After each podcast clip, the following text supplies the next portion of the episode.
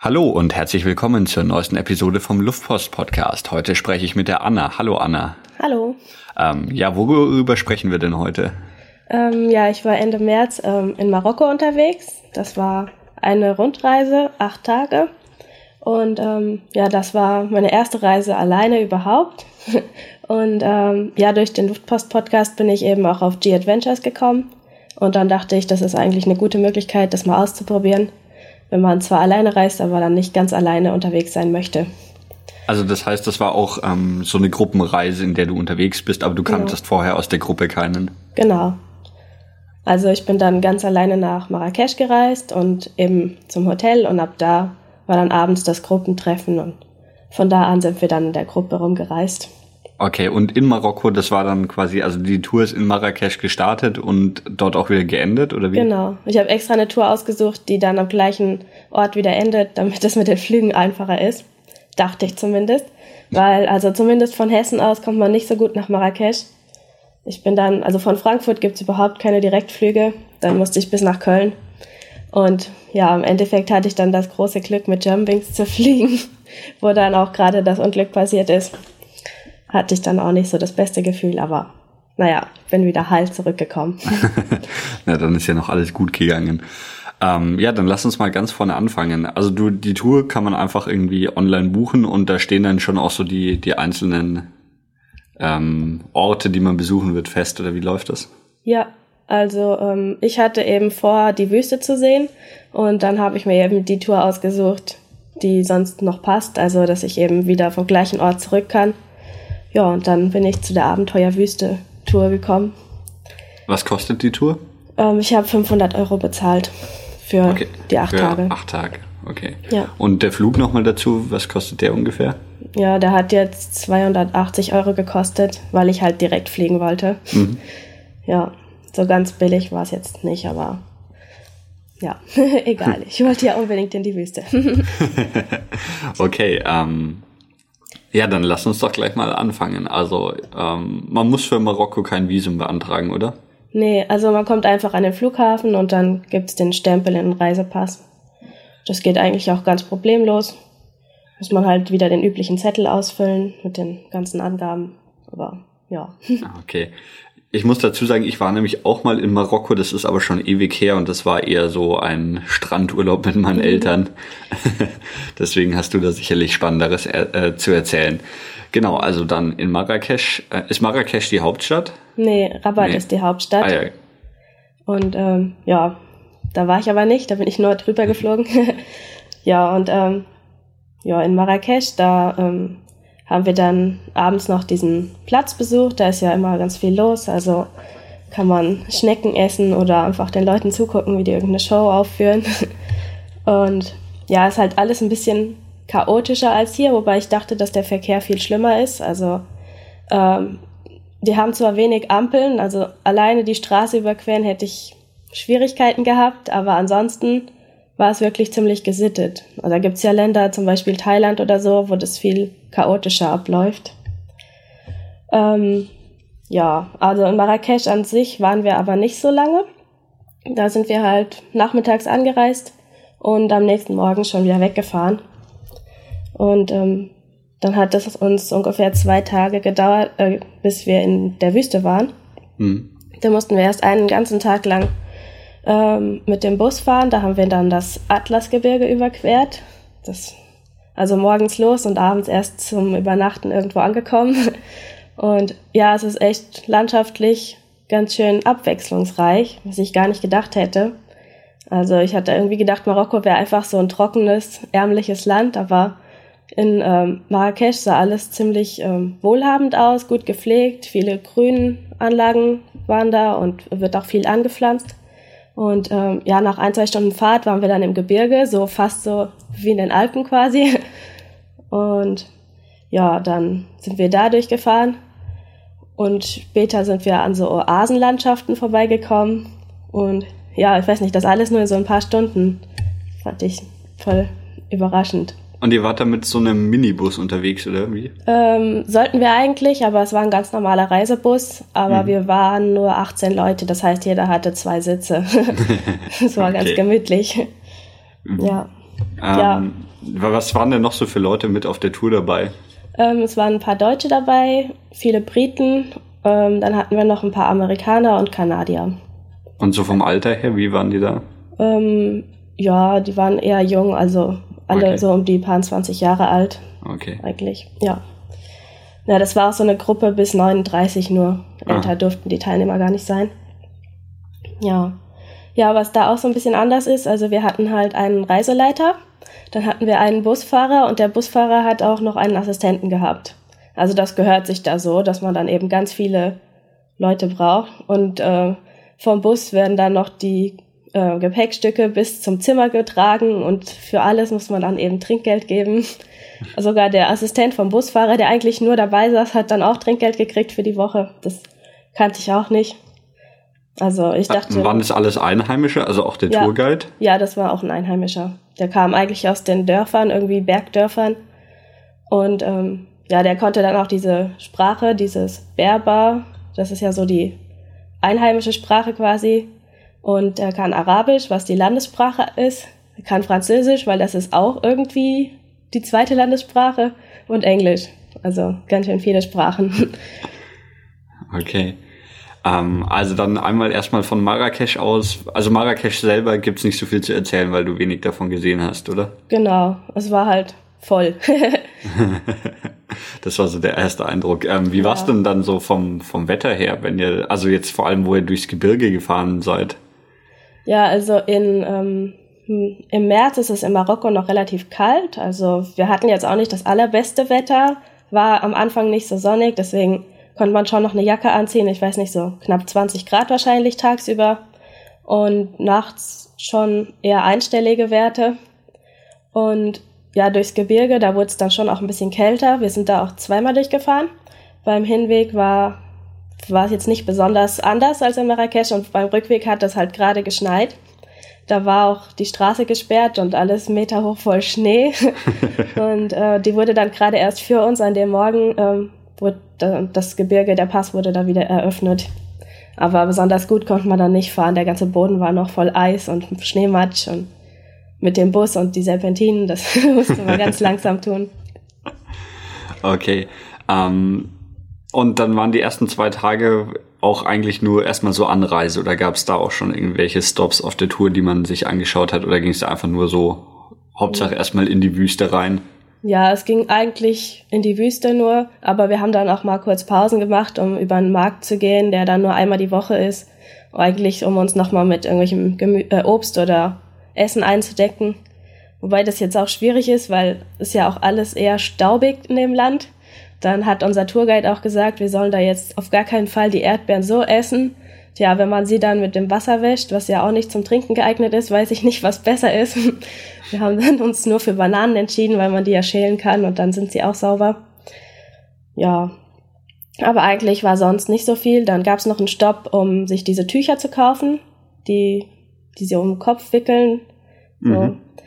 So. Ähm, ja, zwischendurch war dann eine Straße kaputt, also da die Brücke war eingestürzt. Dann mussten wir mit dem Bus durch einen Fluss durchfahren. da haben die Busfahrer sich auch überlegt, ob der Boden geeignet ist oder ob der zu schlammig ist, weil vor uns war halt ein anderer Reisebus stecken geblieben im Fluss. Und äh, der war aber viel kleiner als unser Bus. Und dann haben wir da ewig überlegt und im Endeffekt haben wir es doch geschafft, durch den Bus, äh, durch den Fluss zu fahren. ja, war halt alles so ein bisschen unter Zeitdruck, weil wir an dem Tag eben noch den Sonnenuntergang in der Wüste sehen wollten. Und dann haben wir da schon über eine halbe Stunde verloren. Okay. Ja. Und habt ihr es dann auch rechtzeitig geschafft zum Sonnenuntergang? Sozusagen.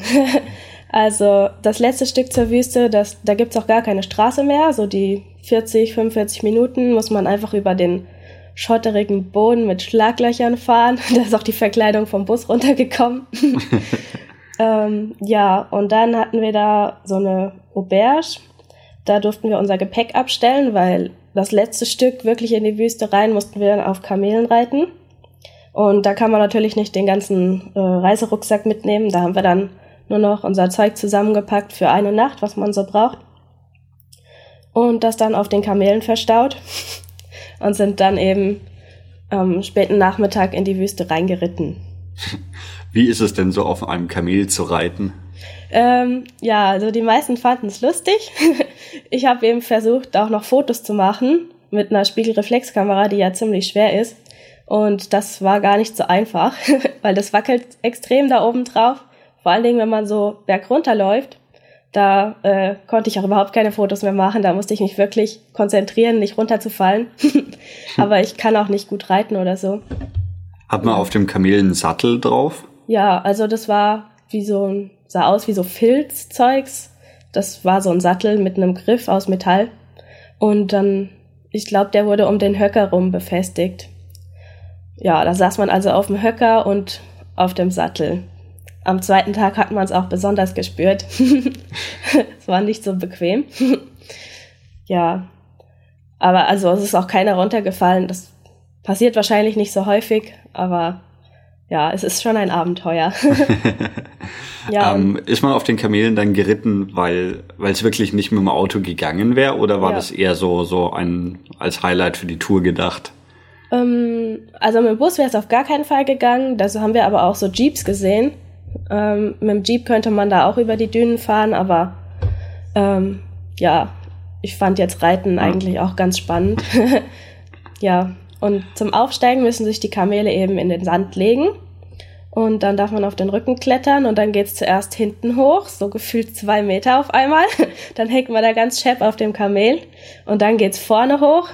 Und ja, wenn dann so sechs Kamele haben die immer zusammengebunden, wenn dann alle Leute drauf saßen, dann ging's eben los. Das heißt, vorne war ein Kamelführer, der hat das erste Kamel dann an der Leine gehabt und alle mussten hinterher. Ah, und der ist quasi zu Fuß gegangen, oder wie? Genau. Zu okay. Fuß wäre auch gar nicht so schwierig gewesen. Auf dem Wüstensand lässt sich ganz gut laufen. Ja. Und ähm, wie, wie ist denn da die Wüste so beschaffen? Ist das wirklich so ganz klassisch, wie man sich vorstellt? Also einfach so unendliche Sandweiten von feinstem Sand? Ähm, naja, also ich hatte schon gehofft, dass man wirklich rundum nur noch Wüste sieht. Aber das war jetzt äh, nicht der Fall. man konnte auch auf der einen Seite noch den Rand sehen. Aber wenn man in die andere Richtung geguckt hat, war wirklich nur Sand oder hier und da mal noch eine Palme oder irgendwas, so ein Büschel langes Gras oder so. Ja. Aber es ist jetzt auch keine, keine so eine Steinwüste, sondern es ist schon wirklich ja, nee, Sand mit Dünen und ja, allem. Ja, nur Sand. Ja, und ähm, wir sind dann so ungefähr eineinhalb Stunden mit dem Kamel geritten, bis wir unser Wüstencamp erreicht haben. Da waren eben schon so Berberzelte, die waren da schon aufgebaut und sogar ein Plumpsklo, also nee, ein normales Klo, aber so ein weniger hübsches Häuschen drumrum gab's da. Also wirklich alles, was man braucht. Und ja, da sollten wir dann halt die eine Nacht ähm, übernachten. Und da sind wir eben ziemlich spät abends erst angekommen da war noch genug Zeit, um auf die Düne zu klettern und von da wollten wir halt eigentlich den Sonnenuntergang sehen. Aber dann hatten wir das große Glück, dass da ein Gewitter kam und dann habe ich den Sonnenuntergang nicht mehr gesehen. Weil, ja, ich weiß ja nicht, wie sich das so in der Wüste entwickelt mit dem Wetter und dann bin ich lieber wieder runter zum Camp gegangen und habe den Sonnenuntergang nicht gesehen, weil da waren dann sowieso Wolken. Eben, ich wollte gerade sagen, wahrscheinlich kann man dann eh nicht so viel sehen, selbst wenn man da oben geblieben wäre. Also ein paar haben sich getraut, sind oben geblieben, die haben dann wohl auch noch den Sonnenuntergang mit dem Gewitter zusammen gesehen. Aber naja. äh, wie ist denn, oder wie sind denn die Zelte, in denen man da wohnt, in der Wüste? Ähm, ja, also es waren für vier Personen die Zelte jeweils. In der Mitte war eine Trennwand, also immer so quasi Zweierzimmer. Und ähm, die haben mehrere Schichten. Innen sah das aus wie solche Bambusstöckchen oder so.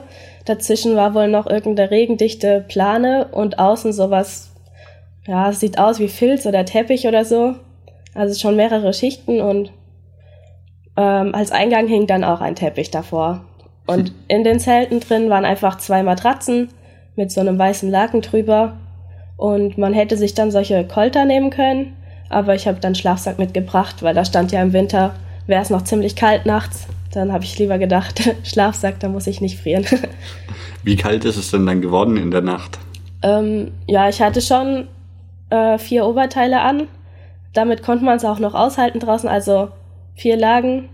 So wie in Deutschland im Winter habe ich mich eigentlich angezogen.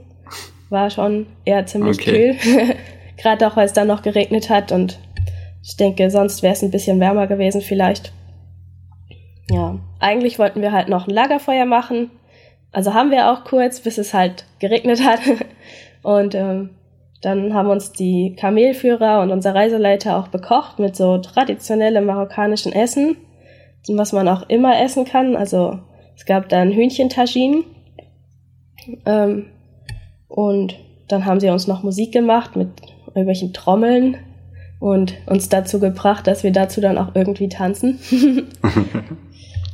ja, war eigentlich ganz witzig. Ja. Okay, das war dann so der, der erste wirkliche Punkt ähm, der Tour, oder? Ja, das war ähm, so das Highlight. und dann, ähm, also eine Nacht in der Wüste verbracht ja. und wie ging es dann weiter? Dann sind wir morgens um fünf aufgestanden, um in den Sonnenaufgang reinzureiten. Das hat dann auch geklappt, da war das Wetter wieder gut. Das heißt, wir haben auf Kamelrücken dann den Sonnenaufgang gesehen. Es war wirklich ziemlich schön. Und ähm, ja, danach ging es dann wieder zur Unterkunft, wo wir dann so ein, äh, unser Gepäck wiederholen konnten. Da durften wir auch dann mal duschen, den Sand abwaschen, der dann überall dran war. Und ja, in Marokko gibt's leider nicht überall warmes Wasser. Das heißt, wir haben dann eiskalt geduscht. ähm, ja, und dann ging's halt so am späten Vormittag wieder weiter mit dem Bus bis äh, zur nächsten Stadt. Da wollten wir uns eigentlich eine Schlucht angucken. Und eigentlich hätten wir auch in der Schlucht ähm, ein Hotel gehabt. Aber da war dann vor ein paar Wochen ähm, so ein Stück Fels abgerutscht und direkt aufs Hotel draufgefallen. Das heißt, das ganze Hotel ist kaputt und deshalb mussten wir dann in eine alternative Unterkunft gehen. Ähm, die war dann zwar sicherer gelegen in der Stadt, aber irgendwie auch nicht so ganz nach deutschen Standards. Zum Beispiel, also ich hatte ähm, das äh, Zimmer nicht alleine, ich habe mir das geteilt mit einer von den Amerikanerinnen. Und ähm, ja, wir hatten dann einfach keine Badezimmertür. Das heißt, das Klo war einfach zwei Meter neben dem Bett ohne irgendeinen Schutz dazwischen. Und ja, es ist auch üblich, dass man nur einen Zimmerschlüssel bekommt. Und das war dann auch ein bisschen schwierig, weil wir uns ja dann auch aufgeteilt haben. Und naja, gut. Dann haben wir später herausgefunden, dass diese Schlüssel in jedes Zimmer reinpassen. das heißt, man hätte mit jedem Schlüssel unser Zimmer aufschließen können. Das ähm, war wohl auch in mehreren Unterkünften so. Naja. Ähm, in welcher Stadt war die jetzt dann? Nur, dass ich ungefähr noch einen Überblick ähm, behalte, wo ihr wart. Da sind wir wieder zurückgefahren quasi. Das war in der Totra-Schlucht. Wie die Stadt jetzt genau heißt, weiß ich nicht. Okay, nee, macht auch nichts. Aber Totra-Schlucht, das war ja. quasi das, genau. das zweite Ziel, was ihr euch dann anschauen wolltet. Ja, also wir sind quasi von Marrakesch Richtung Osten erst gefahren, mhm. bis kurz vor Algerien und dann den ganzen Weg wieder zurück bis ans Meer was ja im Westen dann liegt. Mhm. Und von da dann ganz zum Schluss wieder nach Marrakesch zurück. Also einfach okay. einmal links, rechts, so die ganze Breite von Marokko. Okay. Ja, genau. Da haben wir dann ähm, in der Unterkunft hatten wir dann auch. Nee, das war eins später. Nee, da war nichts Besonderes. Am nächsten Tag äh, sind wir dann noch ein bisschen weiter Richtung Meer gefahren. Und ähm, nach. Ähm, nee, muss ich gerade gucken, wie der Ort hieß, Eid Ben Hadu. Da, ähm, da in, ist so ein Berg mit lauter Burgen drauf und dort wurde auch Gladiator und Game of Thrones ähm, verfilmt. Okay, aber warte mal, jetzt lass uns noch mal ganz kurz, also bei, bei dieser Schlucht, ähm, war das nur so ein Zwischenstopp oder habt ihr da dann, war das quasi auch ein, ein Punkt, an dem es was anzuschauen gab? Ja, wir sind halt durch die Schlucht gelaufen, das war schon ein Punkt ähm, von der Tour und aber also wir haben da jetzt nichts großartig gemacht. Wir sind da einfach nur durchgelaufen okay. und wurden dann noch zu einer Teppichverkaufsshow äh, geschleppt. wie sieht denn eine Teppichverkaufsshow aus? So wie Teleshopping? Äh, nee, wir sind da halt in so ein Haus rein, dann mussten wir die Schuhe ausziehen. Dann äh, sind wir hochgegangen, da äh, wurde uns dann erstmal ein Tee, also dieser typische Minttee wurde uns dann angeboten und auch erklärt, wie man den zubereitet richtig. Und ja, dann wurde uns erklärt, wie die eben die Wolle machen, die Wolle färben, dass das alles eben Handarbeit ist. Und dann ging's los. Dann haben sie aus dem Lager eben tausend Teppiche rausgeholt in verschiedenen Größen und erklärt, was die ganzen Muster bedeuten und äh, ob das jetzt Kamelwolle ist oder Lammwolle oder Babykamelwolle. Und ja, es haben dann tatsächlich sogar ein paar Leute Teppiche gekauft, was ich ja nicht geglaubt hätte. ähm, ja, also so Verkaufsshows gab's auch öfter. Ähm, wir hatten mal Teppiche, dann hatten wir äh, zum Arganöl hatten wir was und ähm, Gewürze allgemein gab es auch noch eine Verkaufsshow. okay. Das lief dann immer so ähnlich ab. Das wurde einem der ganzen Gruppe immer vorgeführt. Dann durfte man da halt dran riechen oder ausprobieren, wie das gemacht wird. Und ja, dann wollten sie natürlich auch was verkaufen. okay. Ähm, und bei dieser Schlucht, also ist die noch in der Wüste oder im Gebirge oder wo, hm. wo war man da ungefähr? Nee, das war wieder so mitten im Inland drin. Okay. Ja. Und genau, der nächste Stopp war dann Eid Ben Hadu. Ähm, also der, der Hügel, bei dem äh, Gladiator und Game, Game of Thrones äh, verfilmt wurde. Die, diese äh, Kasper, die haben wir dann auch angeguckt sind da auch einmal komplett durchgegangen. Das ist eigentlich ja alles voll mit diesen kleinen Ständen wieder, mit dem typischen Kram, den man überall kaufen kann, also irgendwelche Tagintöpfchen oder Porzellan, also ja sowas ähnliches oder diese Outfits, die Männer, die haben da immer die Jalabas an, das sieht aus wie ähm, lange Bademäntel mit spitzen Kapuzen in verschiedenen Farben. Das ist so das typische Outfit für Männer. Und ja, da hatte man eine ganz hübsche Aussicht so auf, äh, auf die Landschaft und ähm, in der Stadt hatten wir dann abends auch unseren Kochkurs. Das war auch Teil von dem Programm. Äh, warte mal, ich habe noch ganz kurz eine Frage zu diesen Märkten. Und zwar, ähm, sind es so Märkte, die bei denen auch Einheimische einkaufen oder ist das irgendwie eher sowas, wo, wo irgendwelcher Kram an Touristen verkauft werden soll? Hm, ich glaube, da gehen auch Einheimische hin. Also ähm, man merkt das dann auch an den Preisen. In Marrakesch war es zum Beispiel viel teurer und als wir dann später in Essaouira am, am Meer waren, da haben die Preise, die waren viel besser. Und die meinten auch, dass da Einheimische auch einkaufen gehen. Okay. Wobei man nie so genau weiß, ob man den Verkäufern wirklich glauben kann oder ob die das nur sagen, damit sie den Preis kriegen, den sie haben wollen. Mhm. ähm, ja, hast du auch mal irgendwas gekauft? Weil meine Erfahrung in Marokko, wenn man irgendwas kaufen wollte, musste man erstmal irgendwie eine Viertelstunde lang verhandeln um den Preis, weil die irgendwie mit einem vierfachen Preis eingestiegen sind, den sie dann am Ende haben wollten. Ja, also ähm, ich habe mir das eben aufgehoben für den letzten Tag und okay, dann, dann lass uns später dazu kommen. Okay. ja. Ähm, ja, beim Kochkurs waren wir stehen geblieben. Ähm, ja, da haben wir natürlich wieder mal äh, Chicken Tagine gemacht. das ist ja so das Essen, was man überall bekommt. Also man hört ja auch eigentlich, dass es viel Couscous-Gerichte gibt oder so, aber egal wo wir waren, da konnte man immer nur Chicken Tagine ähm, bestellen. äh, magst du ganz kurz erklären, was das genau ist? Ja, also da, ähm, da gibt's eben diese speziellen Töpfchen, irgendwelche Edelstahl- oder Tontöpfe und unten sind sie eben ziemlich groß. Da kommt dann das äh, Fleisch zuerst rein und äh, Zwiebeln und die Gewürze. Und obendrauf, da schichtet man dann wie bei so einem Lagerfeuer das Holz, schichtet man ähm, das Gemüse. Also die haben da typischerweise Kartoffeln, Zucchini und Möhren in so schmale Streifen geschnitten und dann eben da drüber gestellt. Und ja, dann kommt noch ein bisschen Wasser dazu, damit es nicht unten anbrennt. Und dann wird's einfach, ähm, kommt so ein spitzer Deckel oben drauf. Dann bleibt 40 Minuten auf dem Feuer stehen und danach ist es schon fertig. Geht also ziemlich einfach. Isst ja. man dann da noch irgendwas dazu oder ist es quasi mit dem Gemüse schon die Beilage? Ähm, ja, man kann noch Brot dazu essen. Das gibt's sowieso überall dazu. Ach so, und normalerweise kommen auch Oliven rein aber die mag ich nicht so gern. Deswegen habe ich sie bei mir weggelassen. Also Oliven werden halt auch in Marokko angebaut, deswegen gibt's die überall. Die kriegt man zum Frühstück schon serviert und als Vorspeise vor jedem Essen kriegt man in allen Farben. Ich wusste sogar gar nicht, dass es so auch rote Oliven gibt. Okay. Also rote, grüne und schwarze.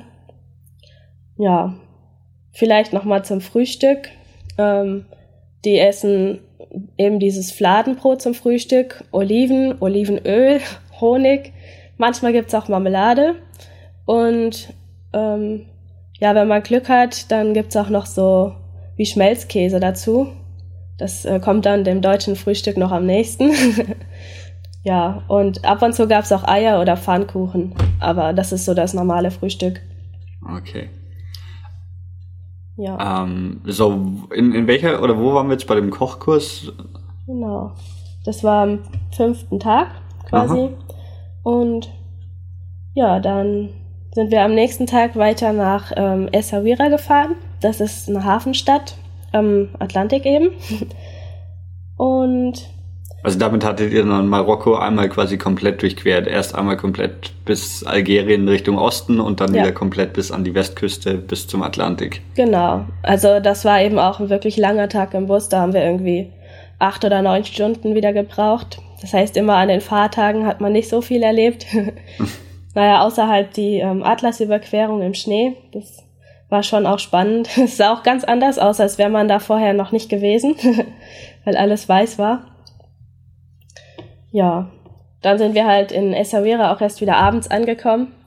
Und aber den letzten Tag hatten wir dann komplett frei, um uns die Stadt eben anzugucken und durch die Medina und die ganzen Märkte zu laufen. Ja, also ich hatte mir ja auch für da aufgehoben, dass, äh, dass ich da dann erst ähm, einkaufen gehe, wenn ich weiß, wie viel Geld ich noch übrig habe, weil ich es nicht zurücktauschen wollte. Mhm. Ja, und dann haben wir halt versucht, da zu handeln. hm.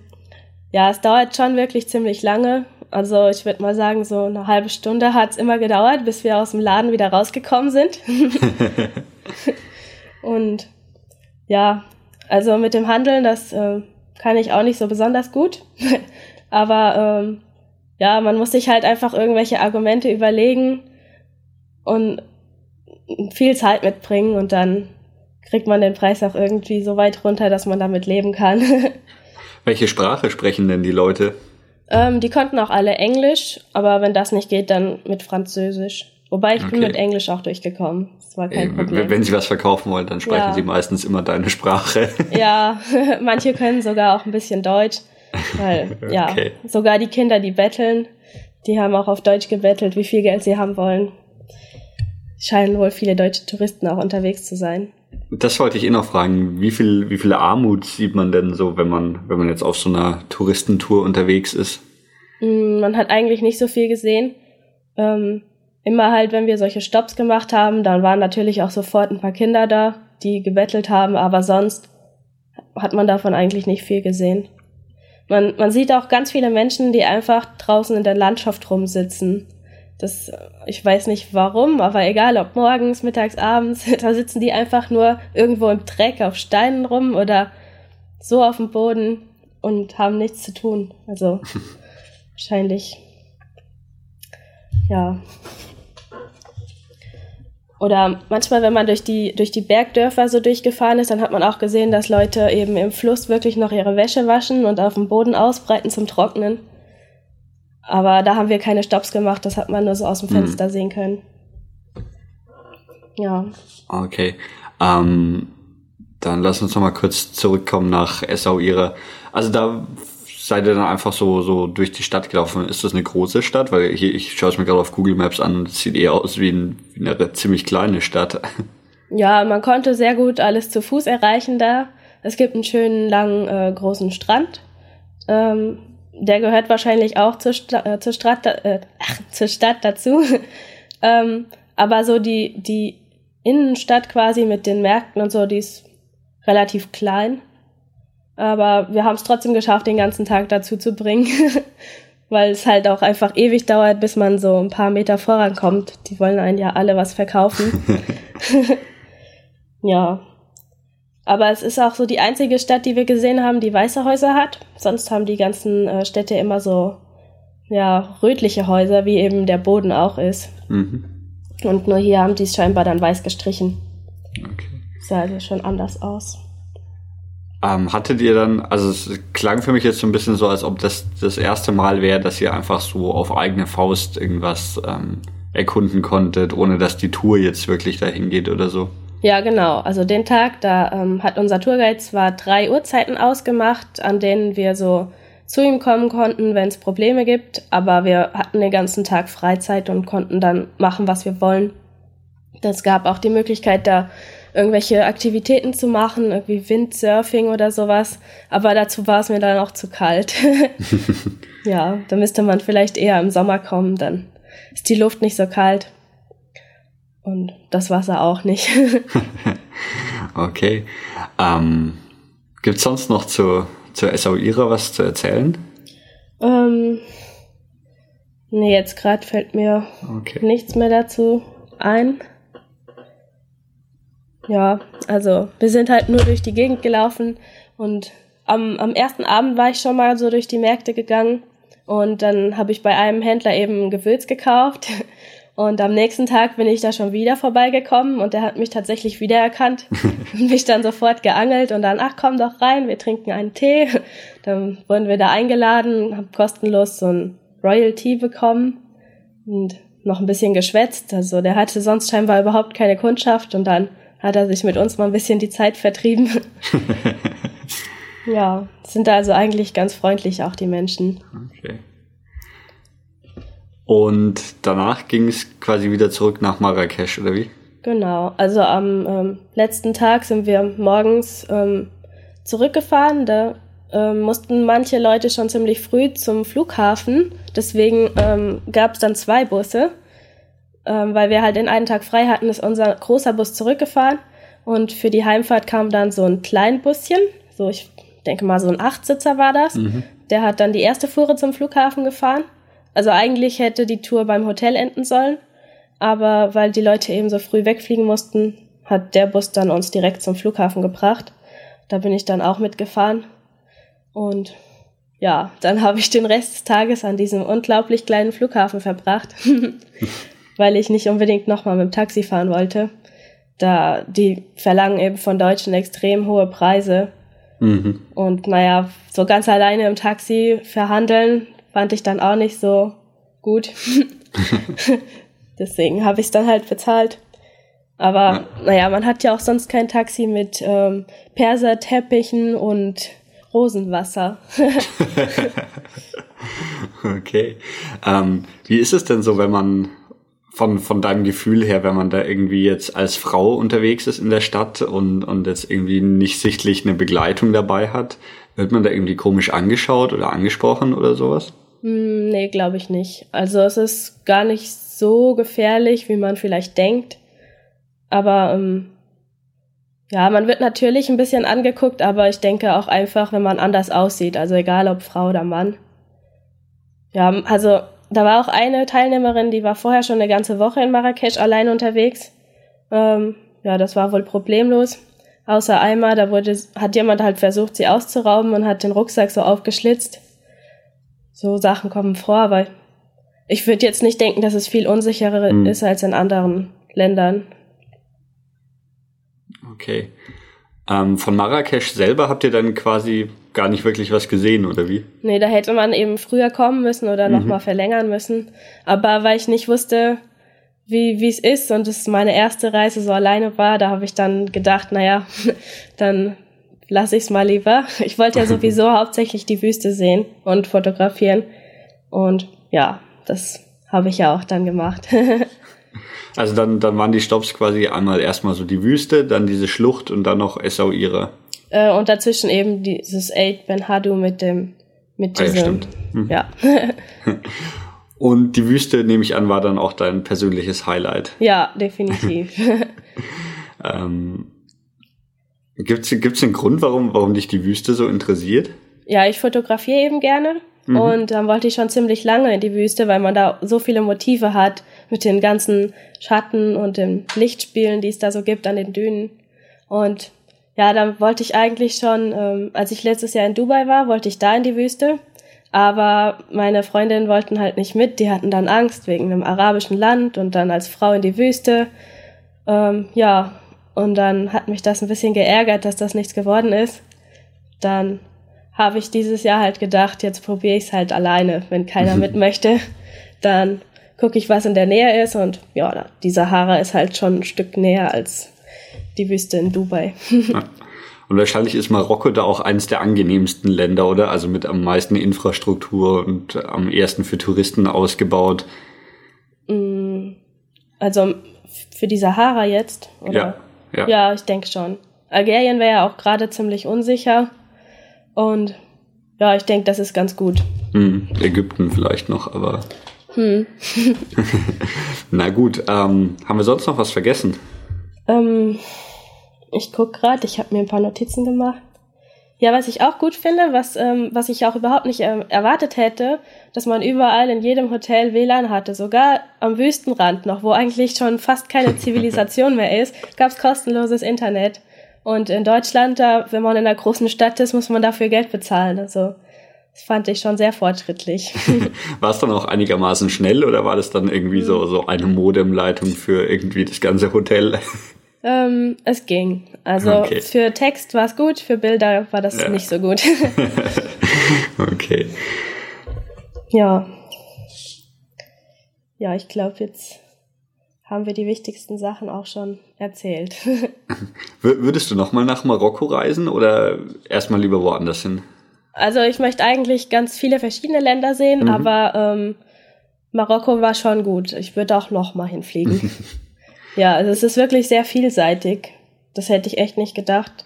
Und ja, dann, dann würde ich mir vielleicht eher nochmal die Städte angucken. Mhm. Ähm, die größeren Städte, also Casablanca oder Fes, wo es dann auch ein bisschen mehr zu sehen gibt noch. Mhm. ja, ähm, sowas in den Städten auch noch ähm, besonders ist, da ist ja ein ähm, muslimisches Land mhm. und ähm, deswegen haben die überall eben diese Moscheen oder ja, sowas ähnliches eben stehen. Und die müssen auf jeden Fall immer das höchste Gebäude in der Stadt sein. Und in Marrakesch war eben dann die Moschee vierstöckig und das heißt, alle Häuser waren kleiner, höchstens dreistöckig. Das ist eigentlich eine ziemlich flache Stadt dann. Okay. Ja. Ähm, wurde man da irgendwie zum Beispiel in der Früh geweckt, wenn es, also da, dadurch, dass jemand vom, vom Minarett zum Gebet gerufen hat oder irgend sowas, das dann durch die ganze Stadt schallt oder irgend sowas? Mm, nee, das ist mir jetzt, also ich wurde nicht geweckt. Okay. Das ist auch, glaube ich, nicht ganz so laut. Ähm, aber freitags hat man das halt mehr mitgekriegt, weil Freitag ist ja den ihr heiligster Tag. Ne? Mhm. Und ähm, da haben die dann auch öfter Gebete gehabt. Wobei wir da auch in Essaouira waren, was ja sowieso relativ klein war. Da war man immer recht nah bei so einem Gebetsruf. Hat man die ganz gut gehört. Da war dann auch ähm, mittags dann bei den Märkten nicht viel los. Da waren manche Stände einfach leer, weil die Leute dann äh, zum Beten weg waren. Okay. Ähm, ich glaube, in der Episode, die ich über Saudi-Arabien gemacht hat, ähm, wurde mir das erzählt, dass ähm, dann auch in dem Moment, wo irgendwie das Gebet war, der Verkehr zum Beispiel komplett stillgestanden ist oder es keinen Verkehr gab, weil eben die Leute irgendwie geparkt haben und irgendwo hin zum Beten gegangen sind und so weiter. Mhm. Konntest du das auch sehen oder war das nicht so? Ähm, wir waren da sowieso bei den Märkten, wo eigentlich keine Autos fahren dürfen. Mhm. Das heißt, da ist es nicht aufgefallen, weil man da nur zu Fuß oder mit einem Roller oder Eselkarren unterwegs sein konnte und die waren dann auch noch da. Okay. Ähm, ja, wenn, wenn das so weit alles war, was, ist, was du zu Marokko erzählen kannst, dann sage ich ganz herzlich Danke dafür. Ja, gerne. Und ähm, du kannst dich ja gerne nochmal melden, wenn du irgendwie mal wieder auf eine Reise gehst oder den Rest von Marokko erkundet hast. ja.